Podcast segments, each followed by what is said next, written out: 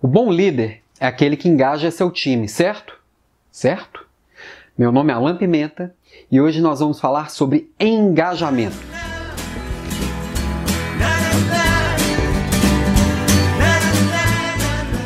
Nem sempre, nem sempre o líder é o que gera engajamento. Na verdade, ele gera um ambiente que gera o engajamento.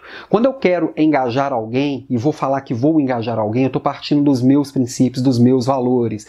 Por exemplo, se eu é óbvio, eu acho óbvio que todo mundo gosta de uma salada de frutas no café da manhã. Vou colocar então uma salada de frutas para minha equipe que todo mundo vai ficar feliz. É óbvio, não, não é tão óbvio assim. Pode ter gente que não gosta de salada de frutas, é óbvio para mim. Não existe o óbvio. Você tem que perguntar, entender como que cada uma pessoa gosta de cada coisa. Cada um gosta de uma coisa.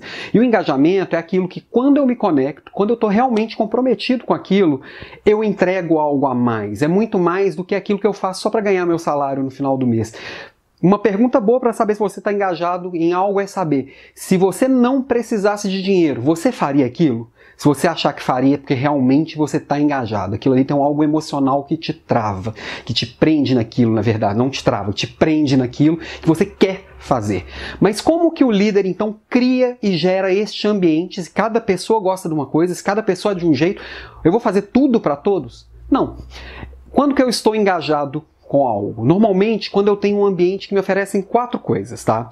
É, primeiro, o que que eu recebo, né? Eu tenho condições de trabalho legais. Por exemplo, um médico que não tem luvas para fazer cirurgia, ele tem como estar tá realmente engajado com aquela causa? Se ele não tem o básico para ele fazer o trabalho dele. Segundo, eu tenho informações claras de o que que esperam de mim, o que que eu tenho que entregar, o que que eu tenho que fazer.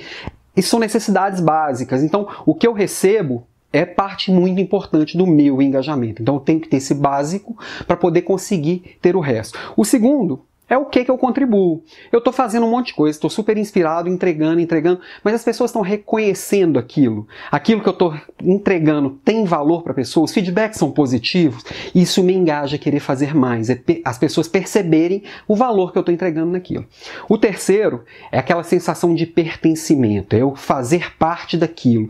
Aquilo está alinhado com o meu propósito, os nossos propósitos estão alinhados, mesmo que eu não saiba bem o meu propósito, mas eu sei que aquilo ali tem a ver com o que eu gosto gosto e com o que eu quero para minha vida.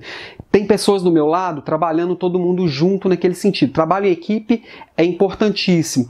E o mais importante, eu sou ouvido quando eu tenho uma opinião a dar, eu sou ouvido naquilo ali que pode evoluir, pode melhorar. Esse senso de pertencimento é importantíssimo para eu estar engajado na causa.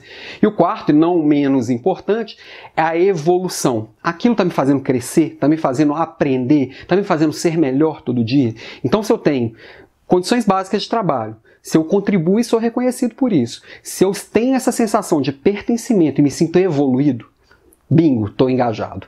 E é isso que você tem que oferecer para sua equipe, mesmo que cada um enxergue um pedaço de um jeito, um pedaço de outro, valor em uma coisa ou valor em outra. Ofereça isso principalmente lá no básico, que é onde a gente falha mais, ok? Essa é a minha dica de hoje. Um grande abraço.